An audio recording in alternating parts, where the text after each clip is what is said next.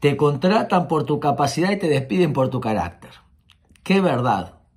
Cuando uno tiene habilidad técnica pero no tiene habilidad afectiva va a tener serios problemas. Desarrollar inteligencia emocional, inteligencia interpersonal, capacidad de llevarnos bien, es clave para cualquier trabajo.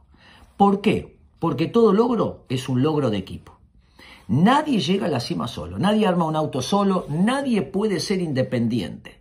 Somos interdependientes. Y un buen líder sabe que el grupo, la cohesión grupal, el yo grupal, el cerebro de grupo es clave para lograr los objetivos.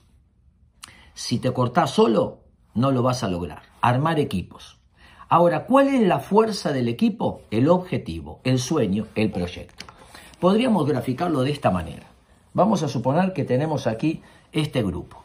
Todos interaccionan con todos. Pero cada persona que integra el grupo tiene algo en común.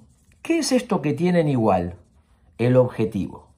El objetivo en común es lo que hace que el grupo tenga el cerebro, eh, el yo grupal. Ahora, además de eso, hay una agenda personal.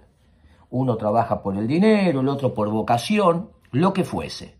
Hay una agenda personal en cualquier grupo humano, pero la agenda grupal es más grande y más importante que la personal. Entonces el grupo se volvió indestructible. Cuando está el objetivo, entonces se arma el trabajo en equipo, porque motivación es eso, motivo y acción. Tengo un motivo que me acciona. Trabajo en equipo.